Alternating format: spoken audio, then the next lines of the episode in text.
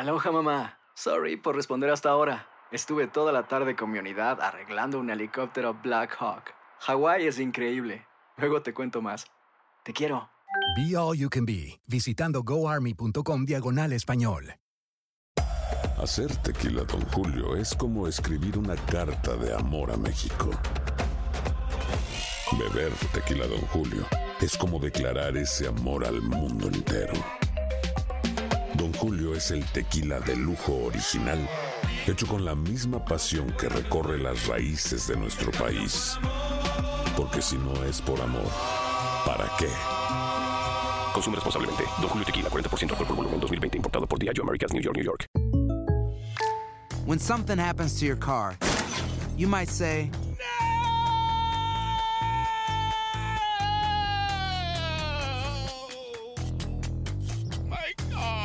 but what you really need to say is something that can actually help. Like a good neighbor, State Farm is there. And just like that, State Farm is there to help you file your claim right on the State Farm mobile app. So just remember, like a good neighbor, State Farm is there. State Farm, Bloomington, Illinois. Boost Mobile tiene una gran oferta para que aproveches tu reembolso de impuestos al máximo y te mantengas conectado. Al cambiarte a Boost, recibe un 50% de descuento en tu primer mes de datos ilimitados. O, con un plan ilimitado de 40 dólares, llévate un Samsung Galaxy A15 5G por $39.99. Obtén los mejores teléfonos en las redes 5G más grandes del país. Con Boost Mobile, cambiarse es fácil. Solo visita boostmobile.com. Boost Mobile, sin miedo al éxito. Para clientes nuevos y solamente en línea, requiere AroPay. 50% de descuento en el primer mes requiere un plan de 25 dólares al mes. Aplican otras restricciones. Visita para detalles.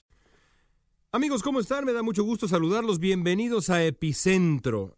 Ah, ha tardado poco más de lo habitual en aparecer este podcast y la razón es la que sigue. A principios de esta semana estuve por México eh, entrevistando a los dos candidatos eh, a la presidencia de ese país eh, que llevan en este momento la delantera en las encuestas. Los dos candidatos principales a la presidencia de México, Andrés Manuel López Obrador, eh, que será claramente el candidato de su partido, Morena, un, candidato, un eh, partido que además él encabeza, y Margarita Zavala, quien tiene, digamos, grandes posibilidades de ser la candidata del Partido Acción Nacional. No es seguro que lo sea, pero tiene, digamos, grandes posibilidades de serlo. Eh, por eso es que no grabamos un epicentro y por eso es que no les vamos a ofrecer un epicentro típico. El día de hoy hemos decidido presentarles íntegra la conversación con Andrés Manuel López Obrador. Es una conversación que dura tres cuartos de hora, pero que me parece particularmente valiosa por varios motivos.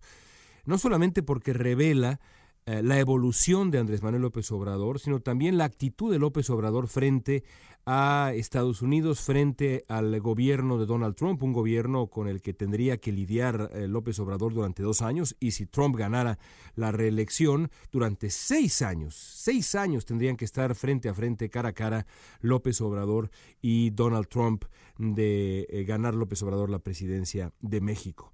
Eh, por eso y por otras razones, por los temas que toca López Obrador, pensamos en la producción de Epicentro que hoy este podcast mm, debemos dedicarlo a ofrecerles a ustedes esta conversación íntegra entre un servidor y el eh, seguro candidato del partido Morena a la presidencia de México. La entrevista la realizamos en la casa de campaña que López Obrador ha utilizado durante tantos y tantos años allá en la colonia Roma, en México una oficina austera, decorada con bustos de Benito Juárez, de Francisco y Madero, de eh, Francisco Villa, eh, de Lázaro Cárdenas eh, y varios más.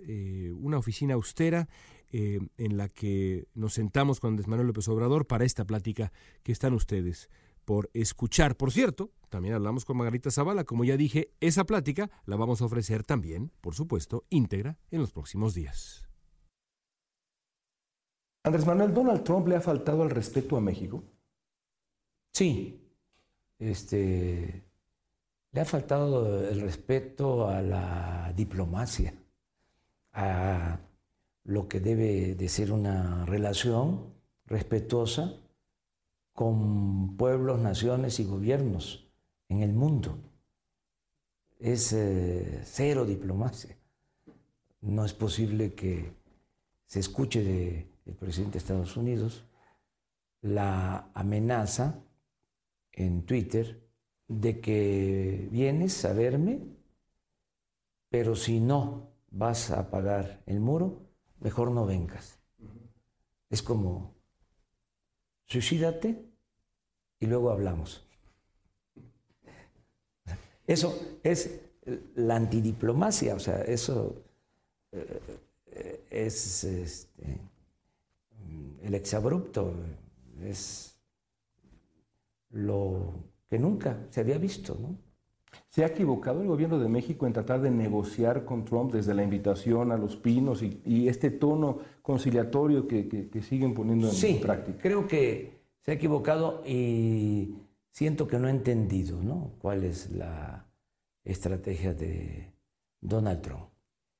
Em, incluso creo que eh, muchos no han entendido que se trata aún con esa rudeza de un asunto político, no necesariamente económico. ¿Qué está tratando de hacer Trump? ¿Hablarle a sus votantes? sí, sí, Yo creo que es un asunto de mm, carácter electoral. Él gana con ese discurso. Eh, pero ya se acabó la campaña, ya es presidente.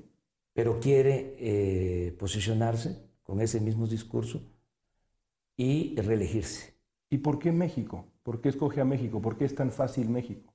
Porque hay un sentimiento este, antimexicano en ciertos sectores de eh, la sociedad estadounidense. ¿Justificado? No, pero siempre hay estos eh, sentimientos eh, nacionalistas, no solo en Estados Unidos, en cualquier parte del mundo, y son relativamente fácil de explotar por circunstancias.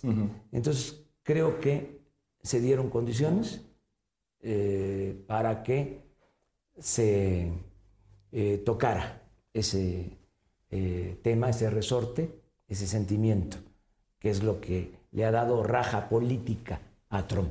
¿Se pudo haber evitado desde México que lo hiciera? Es decir, ¿se, le pudo poner límites? Bueno, eh, no este, eh, se debió, por ejemplo, invitarlo. Eso fue un error. no debimos meternos en la campaña de presidencial en Estados Unidos por el principio de no intervención y de autodeterminación de los pueblos no eh, teníamos por qué hacerlo. Fue un error garrafal. También hay que decirlo, ¿no? Se eh, cometió el mismo error del otro lado, de los que apostaron a que iba a ganar la señora Clinton. Eh, hicieron también campaña desde México. Estoy hablando de la cúpula política, económica, financiera. Nadie debió meterse entonces. No, para que ellos no se metan con nosotros. Teníamos que eh, ser respetuosos. Ahora yo estoy opinando y desde luego que voy a participar, voy a actuar, porque ya se trata del presidente de Estados Unidos y ya hay una política de Estado que eh, agrede, que afecta a mexicanos. Entonces sí, eh, vamos a, participar. Pero no lo hicimos durante la campaña.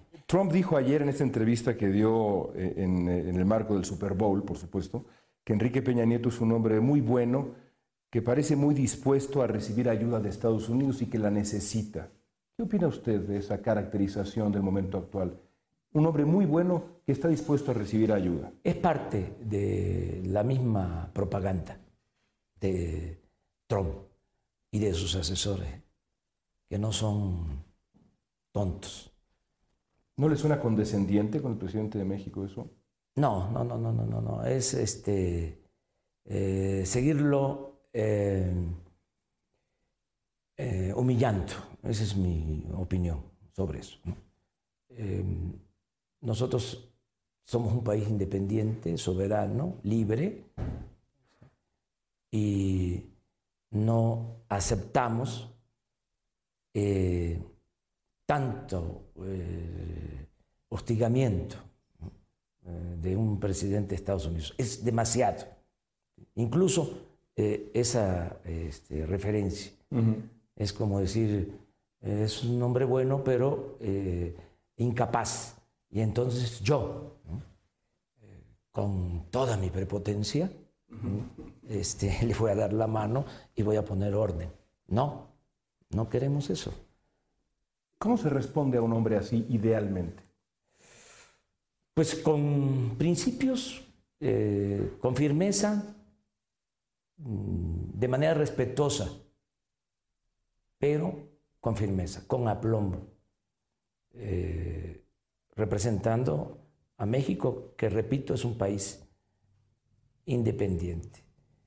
Y hay que eh, hablar mucho con la gente de Estados Unidos, con el pueblo eh, estadounidense, porque esto es un asunto político y así hay que enfrentarlo. Eh, hay que llevar a cabo una campaña de información a sectores. ¿De lo que es México realmente? De lo que es México y de que no es por culpa de los migrantes y de los mexicanos que eh, ciertos sectores en Estados Unidos tienen problemas de desempleo y de pocos ingresos y de falta de bienestar. Tiene que ver con otros factores. Yo te diría, eh, León, que lo que está pasando en Estados Unidos, pues eh, es lo mismo que sucede aquí, que sucede en todas partes del mundo. Hay una mala distribución del ingreso, esos eh, sectores afectados, pues eh, no han tenido atención, todavía no se recuperan de la recesión económica del 2008 por algunas este, eh, condiciones. Primero, porque se optó por rescatar a los financieros, a las este, eh, financieras en quiebra. Primero. Y luego, el crecimiento que se ha venido logrando en la economía de Estados Unidos se ha orientado más hacia el sector servicios y realmente no se ha recuperado el sector industrial, que es donde trabaja eh, más gente eh, anglosajona, estadounidenses blancos, de eh, pequeños condados, de pequeñas ciudades, que son los que votaron por Trump. Entonces, el discurso de que no tienen ustedes trabajo porque los empleos se han ido eh, a México, pues no es del todo cierto. Hay que hablar con ellos, hay que decirles, el problema está que en Estados Unidos no pagan impuestos los potentados, sin este, decir nombres. Eso me suena mucho al discurso de Bernie Sanders, es lo que decía Sanders en la campaña. Sí, este, y pagan impuestos los de las clases medias, que están afectados, y pagan impuestos, desde luego, eh, los más pobres, pero no los de mero arriba. Eh, entonces, a eso se debe la crisis y hay que enfrentar esa campaña porque es muy venenosa, eh, muy de xenofobia, de desatar odios. Estamos los mexicanos como los perseguidos. Eh, esto es una estrategia política.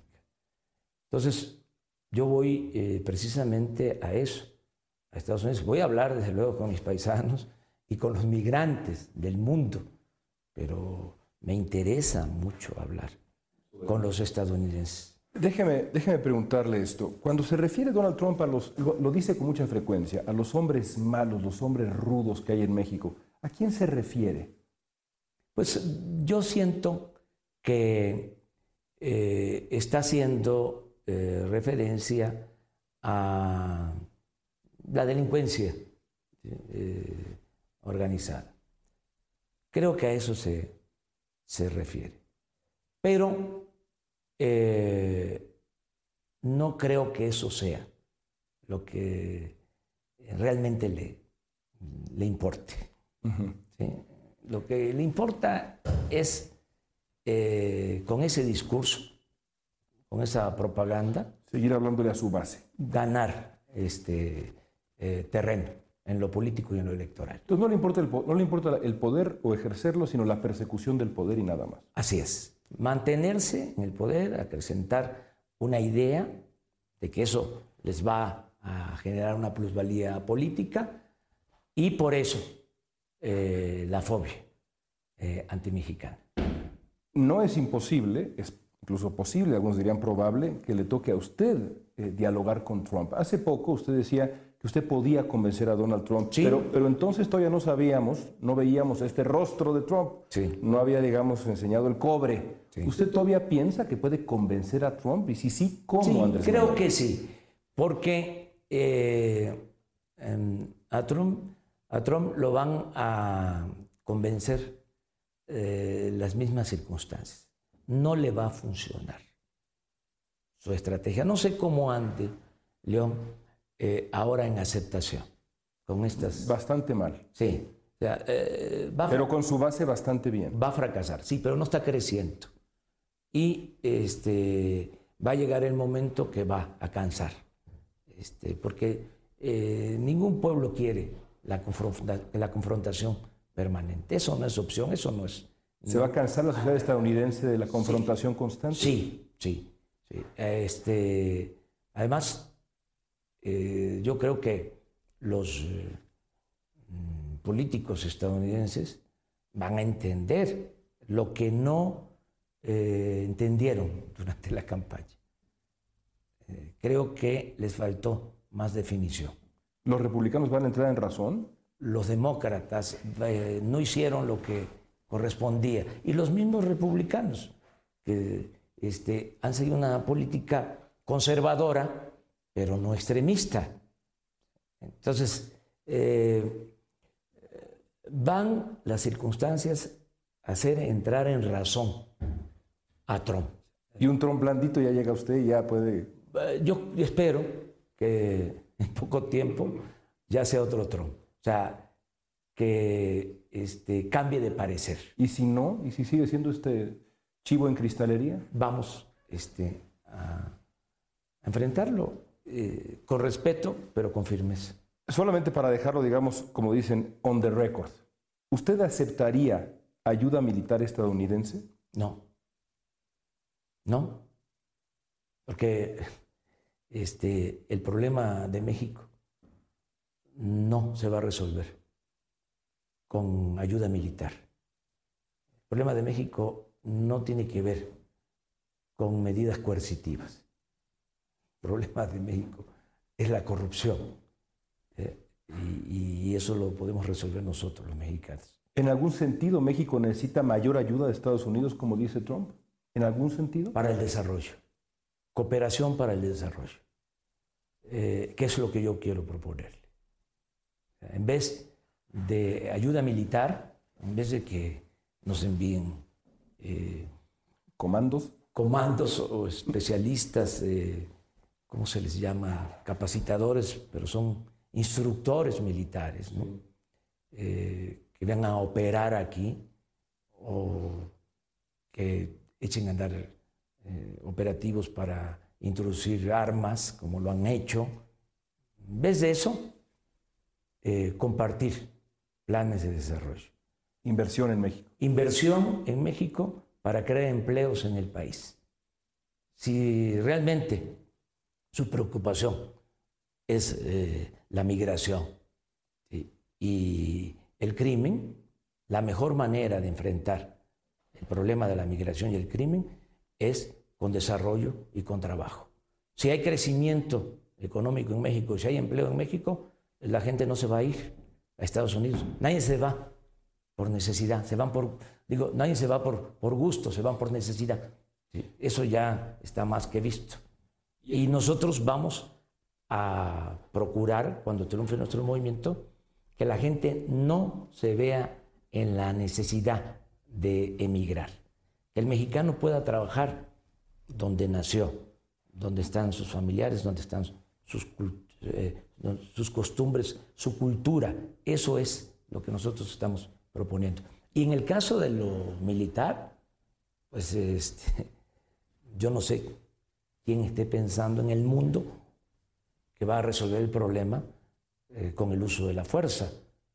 Con un poco de luz en la frente no se puede pensar que se va a apagar el fuego con el fuego o que se va a enfrentar la violencia con la violencia. El mal hay que enfrentarlo haciendo el bien. La paz, la tranquilidad, son frutos de la justicia. Eh, por eso no es serio lo de Trump, eh, es propagandístico, es eh, recurrir a, pero un sentimiento nacionalista para Yo estoy de acuerdo, el, el nativismo además ha estado presente en la vida estadounidense siempre, el nativismo, el nacionalismo. Y sin embargo vemos medidas como el uso de incentivos para que empresas se queden en Estados Unidos, hablar de, de, la imposición de tarifas a los bienes importados desde México, la construcción del muro. ¿Usted cree en términos prácticos que es puro bla, bla, bla? Sí, sí. Que no les va a funcionar. ¿Que no lo van a hacer o no, lo van o no les va a funcionar? Que es discurso, que es propaganda. Que este, no van a lograr, por ejemplo, eh, recuperar empleos. Eh, en Estados Unidos eh, impidiendo el libre comercio con México. No se va a lograr eso, porque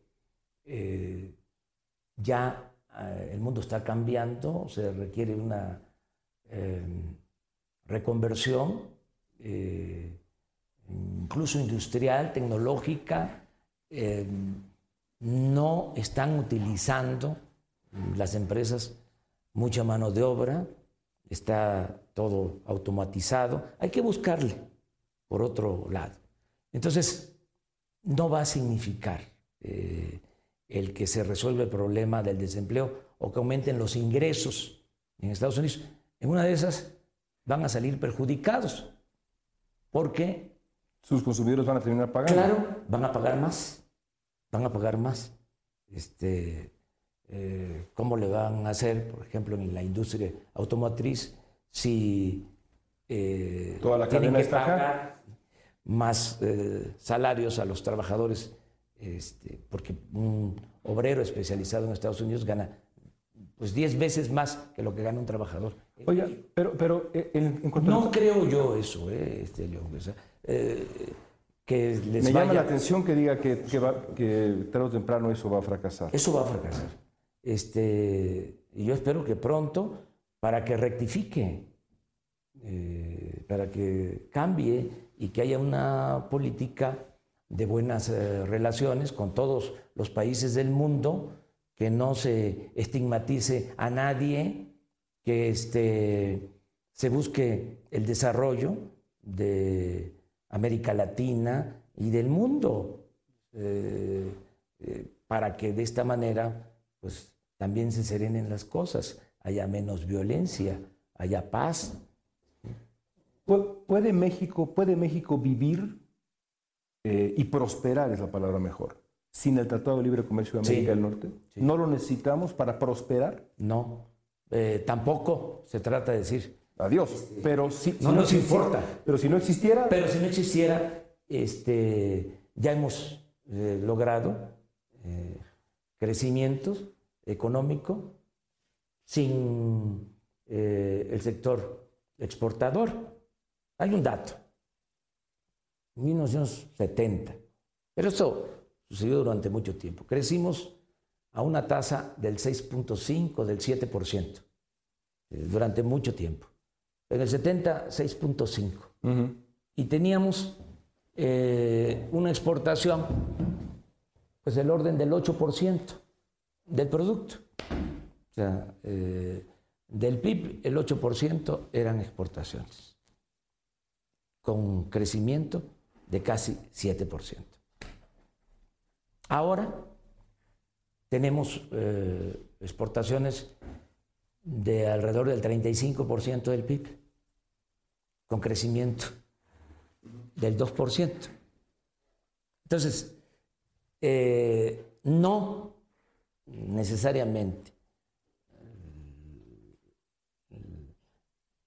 el sector exportador o la apuesta al mercado externo o al comercio internacional. Es un sine qua non de la prosperidad. Eh, desarrollo. No. Eh, podemos lograr crecimiento y desarrollo sin exportar tanto, también limitando nuestras importaciones. Ese es un asunto. Vendemos, pero también compramos mucho. La balanza eh, comercial eh, en lo general, en lo global, eh, es deficitaria. Es decir, compramos más de lo que vendemos. Con Estados Unidos es otra cosa. Sí, pero muy poco también. Estamos hablando de superávit ahí en favor de ellos de alrededor de 60 mil millones de dólares. Pero todo eso se puede este, atender, se puede resolver. Si fortalecemos, y ese es el momento eh, este, de oportunidad, si fortalecemos el mercado interno. Eh, por eso, no es que nos ponga contra la pared, Trump. Es decir, vamos a ser respetuosos, pero no nos vas a aplastar. O sea, eh, nosotros somos un país con muchos recursos naturales, pero además tenemos una gran riqueza, tenemos un pueblo extraordinario, un pueblo trabajador. Este, y, es de los pueblos más trabajadores del mundo. Eso me queda claro porque lo veo todos los días. Y sobre eso quiero preguntarle. Va a Estados Unidos ahora. El público que nos ve en Univisión, una de las, de las cosas que yo escucho con frecuencia es, ¿será el momento de devolverme a mi país, de volver a mi país? Es lo que yo escucho de la gente. Usted va para allá ahora. ¿Usted le va a decir a los mexicanos allá que es el momento de considerar regresar a México? Sí, sí. Este, porque nosotros vamos a reactivar la economía, eh, tenemos un plan para eso, vamos a, regresar al campo, vamos a rescatar al campo del abandono en que se encuentra, van a haber oportunidades de eh, crear empleos en el campo, en el sector energético. Para esos millones de mexicanos que viven allá, ¿habría? En la construcción, sí, en la industria de la construcción, en la minería, eh, va a haber trabajo. Eh, y lo vamos a lograr con un plan de combate a la corrupción y de austeridad. Porque eh, sí hay recursos, es cosa nada más de poner orden y vamos a liberar fondos y eh, reactivar la economía con la industria de la construcción. Mira, yo tengo pensado eh, aplicar proyectos como, por ejemplo, sembrar un millón de hectáreas de árboles maderables en el sureste. ¿En el sureste? Sí, un millón de hectáreas de árboles maderables. Eh, Imagínate cuánto trabajo. Sembrar. Eh, árboles maderables, eh, frutales, cítricos, eh, cacao, café. Entonces, es el momento trabajar a la gente. Entonces, el momento del sueño mexicano en vez del sueño americano, ya es el momento del sueño mexicano, Andrés sí, Manuel. Porque vamos a lograr este, enfrentar el principal problema de México. Todo lo demás es anecdótico. El principal problema de México es la corrupción. Entonces, eh, eso lo vamos a resolver. Y eso nos va a permitir este, eh, liberar recursos para el crecimiento, para el desarrollo, para la creación de empleo. Vamos a construir, en el caso de, del regreso de, de nuestros paisanos. Millones de paisanos. Sí, pero vamos a construir, por ejemplo, eh, todos los caminos que no tienen eh, pavimento y que comunican a las cabeceras municipales de Oaxaca. Oaxaca tiene 570 municipios.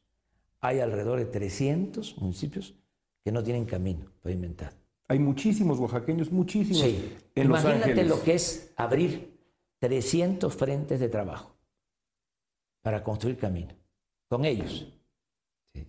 sin maquinaria, eh, sin asfalto, caminos de concreto, mm, de cemento, solo con revolvedoras y construyendo entre todos los caminos.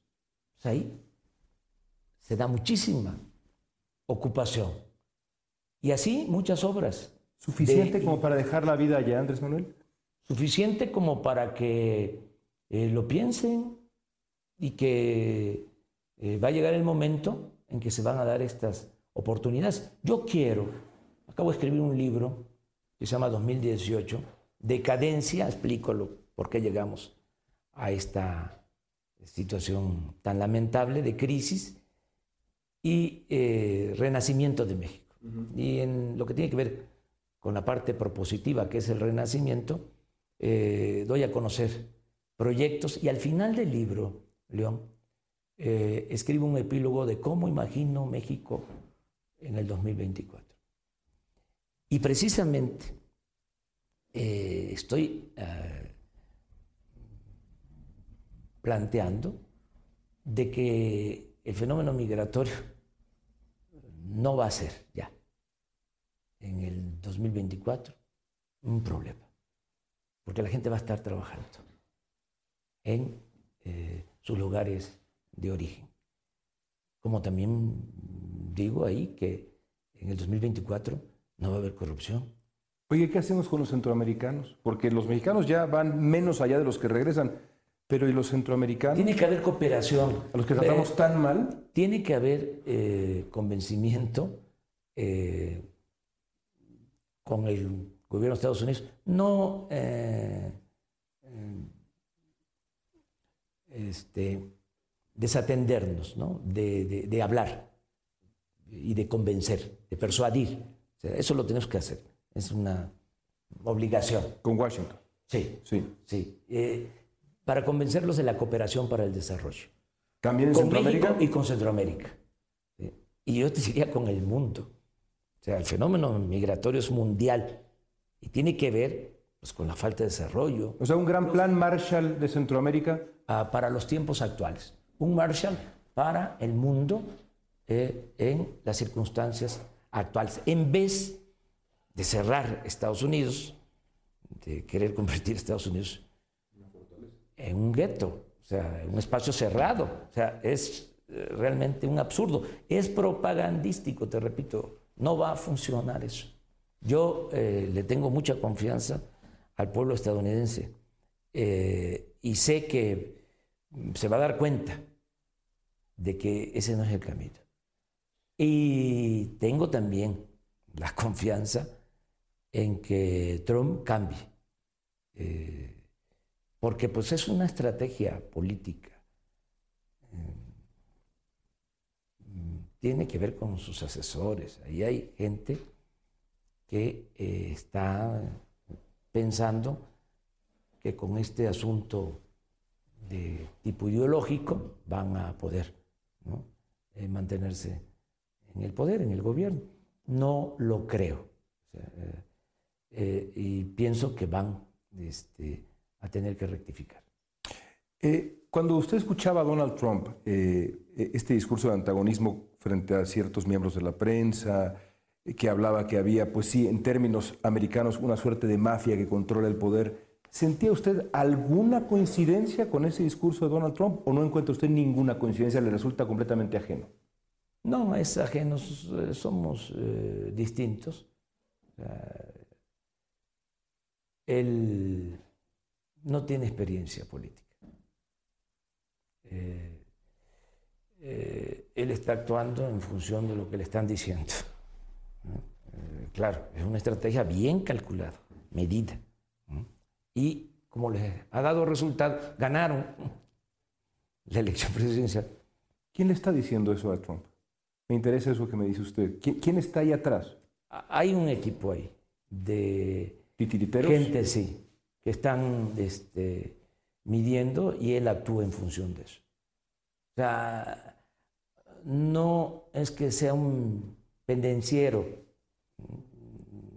bravucón, eh, grosero, majadero, bueno, hay algo de eso. No, es una estrategia política. Les da resultado, les ha dado resultado. Ganaron así la presidencia. Nada más que es distinto ya está pasando. Ya, bueno, entró el día 20 de enero, ¿no? Estamos hablando de 15 días. Así es, estamos empezando la tercera semana de este programa de televisión. Yo te diría, ya cansó.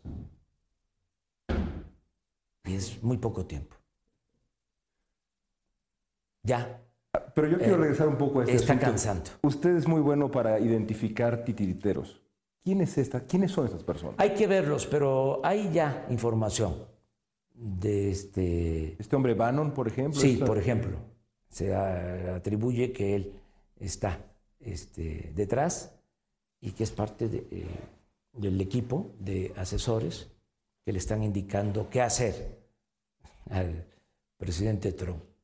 No es así, León, como se piensa. Ah, se levantó muy temprano y decidió ¿no?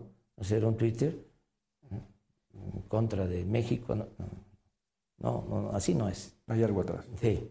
Déjeme hacerle un par de preguntas más, eh, eh, tres preguntas más. Aquí hay- es un debate muy interesante que también parte de lo que dice Trump. ¿Trazó él una suerte de equivalencia moral entre Rusia y los Estados Unidos?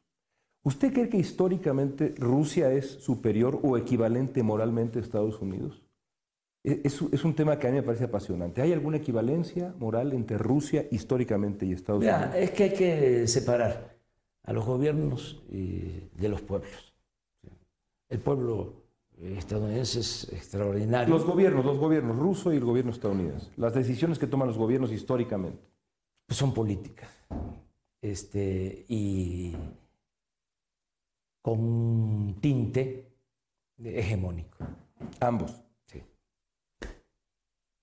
Sea, quizá ya no tenga el mismo poder este, Rusia que llegó a tener desde el punto de vista hegemónico, este, pero pues sí, eh, era una potencia política, hegemónica, y lo mismo Estados Unidos. Tan peligroso para el mundo el pinto, ¿cómo es el pinto del Colorado? Tan, Sí, este, por eso eh, se crearon las Naciones Unidas y el derecho internacional eh, y la diplomacia, eh, la igualdad entre las naciones, en lo jurídico, todo esto que ahora no se está queriendo tomar en cuenta, incluso del gobierno estadounidense. Un presidente que yo admiro mucho es el presidente Franklin Delano Roosevelt. Eh, él eh, fue promotor de los derechos humanos, eh, de las cuatro libertades fundamentales. Él las proclama.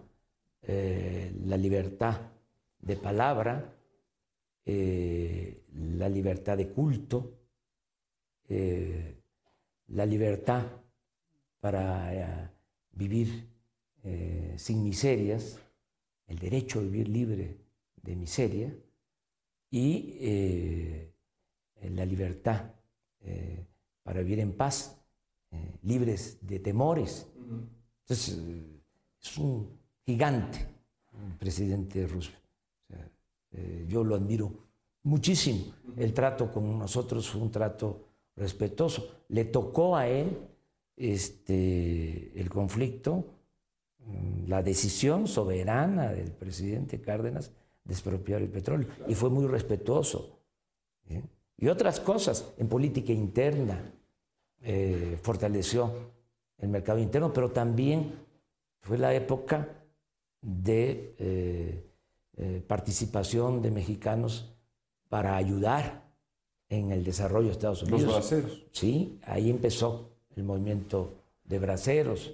Entonces, eh, yo espero que esto cambie, eh, que poco a poco, repito, las circunstancias vayan haciendo entrar en razón al presidente de Estados Unidos. Por último, entrevisté a Bernie Sanders, con quien yo encuentro muchas similitudes eh, cuando pienso en usted, en su discurso histórico y en el suyo. Y pues famosamente, la verdad, no me quiso responder esta pregunta. Me dijo, yo no hablo de eso, yo nada más quiero ser presidente de Estados Unidos. Yo le pregunté, ¿me puede explicar qué pasó en Venezuela? ¿Me puede explicar el fracaso del proyecto chavista? No me quiso contestar. Usted estoy seguro si me va a querer contestar. ¿Qué pasó en Venezuela?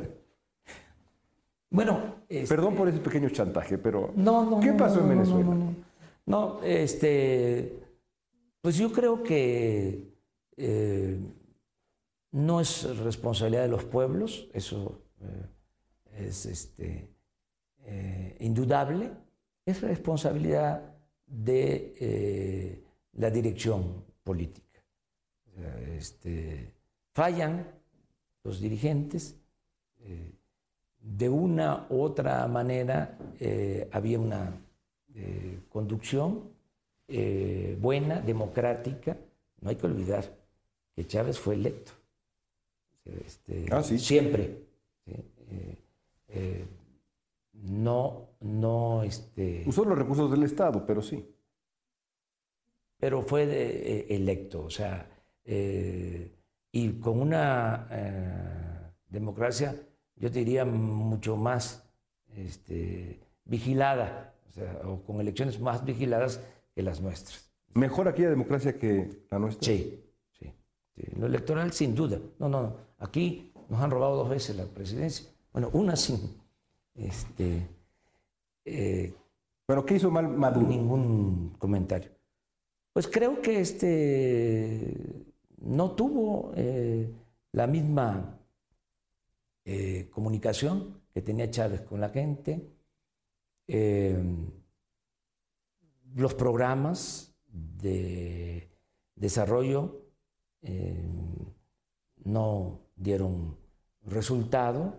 Eh, claro, tampoco es fácil ¿no? juzgar sin tomar en cuenta circunstancias, la presión externa, y pues, cometieron errores, como en otros casos, casi este, en la mayor parte de los gobiernos se cometen eh, errores.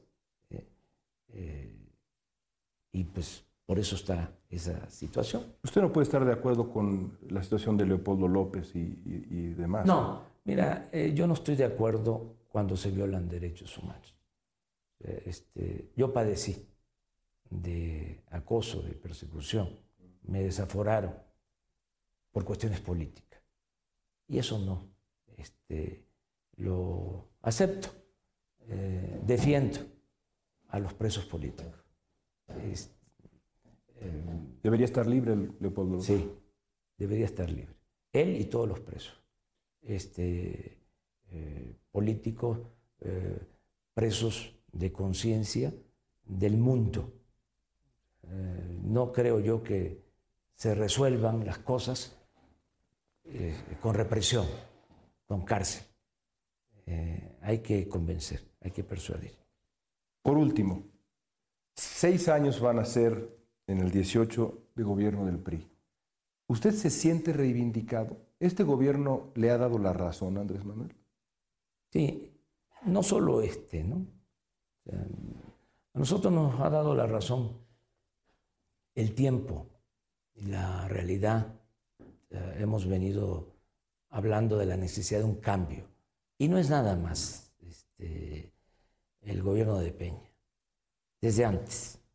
Este, eh, Fox fue eh, un fracaso, engañó de que iba a haber democracia, no eh, fortaleció la democracia, al contrario, actuó de manera antidemocrática, impuso a Calderón, se pusieron de acuerdo para robarnos la elección presidencial del 2006.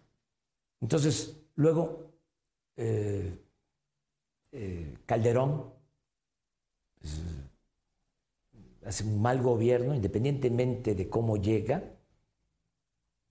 Imagínate León, que le declara la guerra a la delincuencia, le pega un garrotazo a lo tonto, al avispero.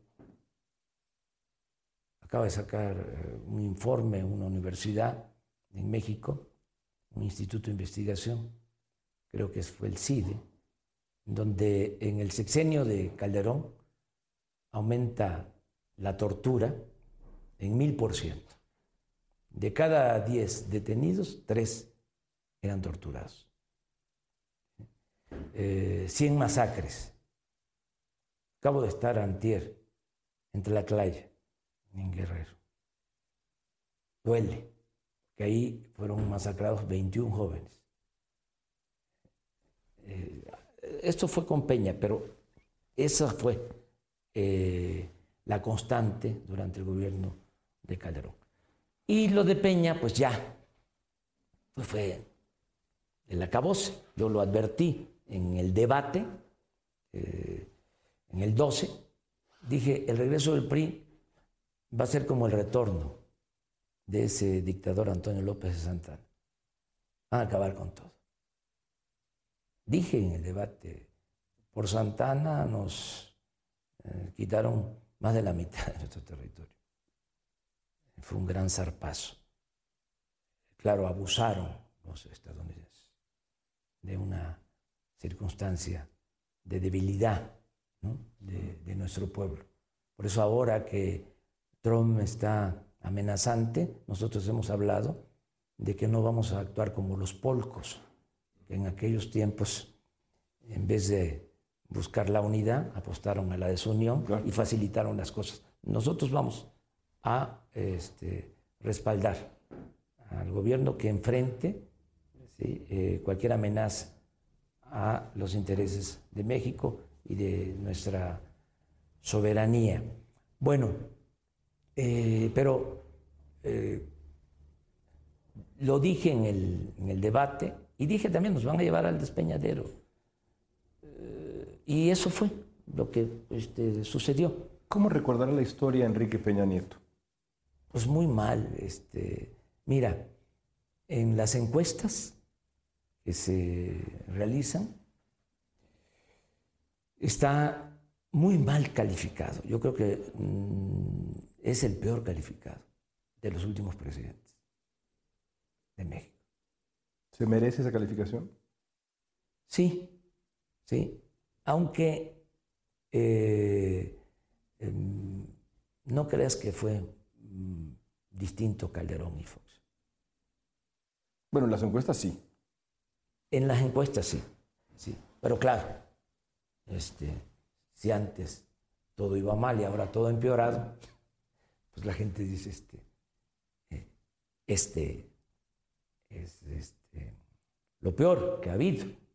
Pero se olvidan muchas cosas. Por ejemplo, se olvida eh, esto que hablábamos, ¿no? De quién desata la violencia.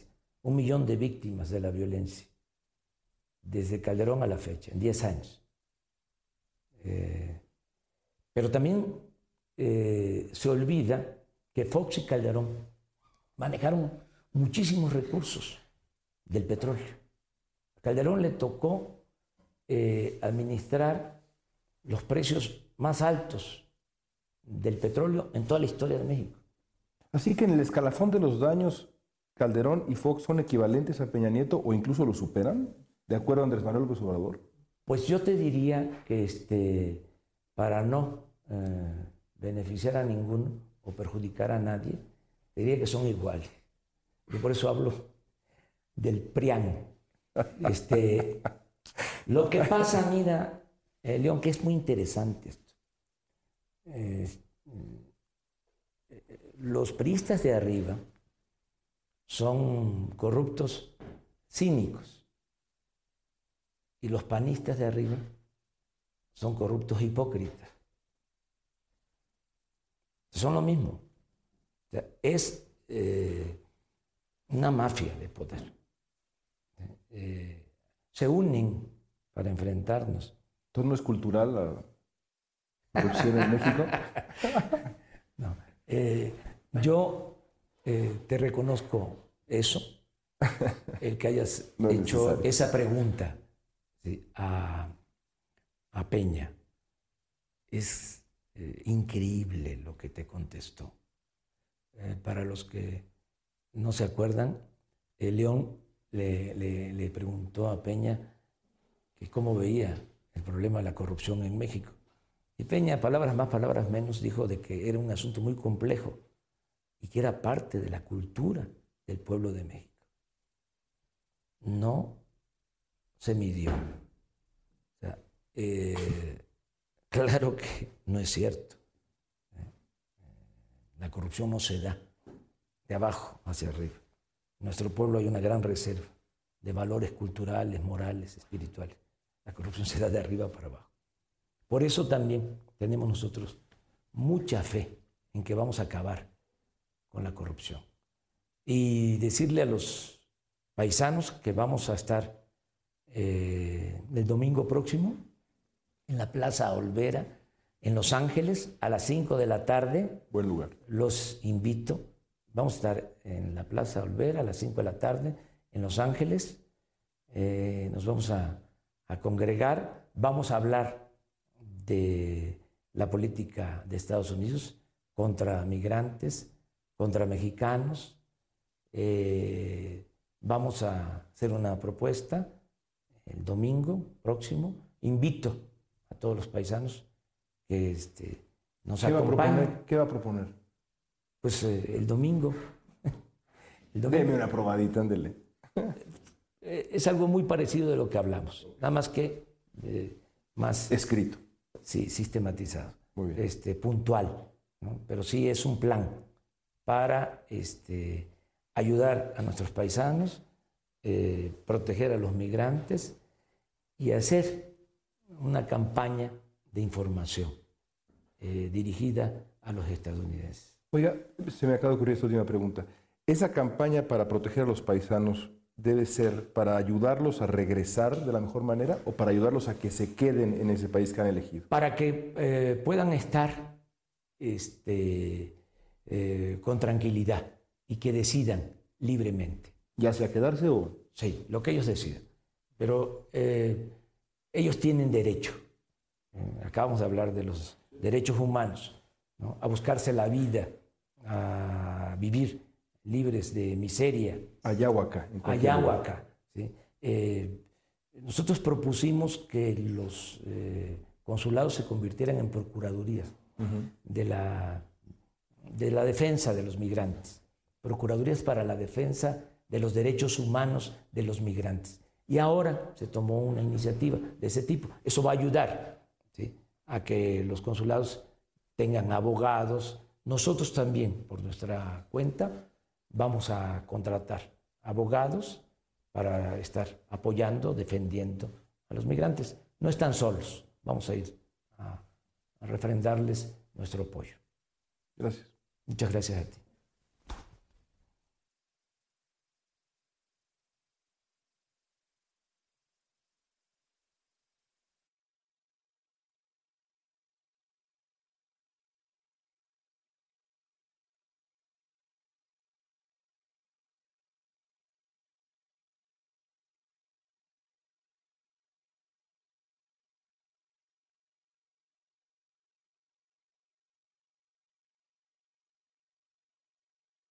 Aloha mamá. Sorry por responder hasta ahora. Estuve toda la tarde con mi unidad arreglando un helicóptero Black Hawk. Hawái es increíble. Luego te cuento más. Te quiero.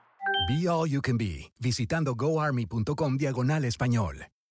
Boost Mobile tiene una gran oferta para que aproveches tu reembolso de impuestos al máximo y te mantengas conectado. Al cambiarte a Boost, recibe un 50% de descuento en tu primer mes de datos ilimitados. O, con un plan ilimitado de 40 dólares, llévate un Samsung Galaxy A15 5G por $39.99. Obtén los mejores teléfonos en las redes 5G más grandes del país. Con Boost Mobile, cambiarse es fácil. Solo visita boostmobile.com. Boost Mobile, sin miedo al éxito. Para clientes nuevos y solamente en línea, requiere AroPay. 50% de descuento en el primer mes requiere un plan de 25 dólares al mes. Aplican otras restricciones. Visita Boost detalles.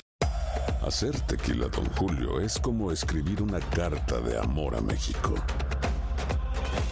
Beber tequila, don Julio, es como declarar ese amor al mundo entero. Don Julio es el tequila de lujo original, hecho con la misma pasión que recorre las raíces de nuestro país. Porque si no es por amor, ¿para qué? Consume responsablemente. Don Julio Tequila, 40% alcohol por volumen, 2020. Importado por Diageo Americas, New York, New York. Hay gente a la que le encanta el McCrispy. Y hay gente que nunca ha probado el McCrispy. Pero todavía no conocemos a nadie que lo haya probado y no le guste. Para, pa, pa, pa.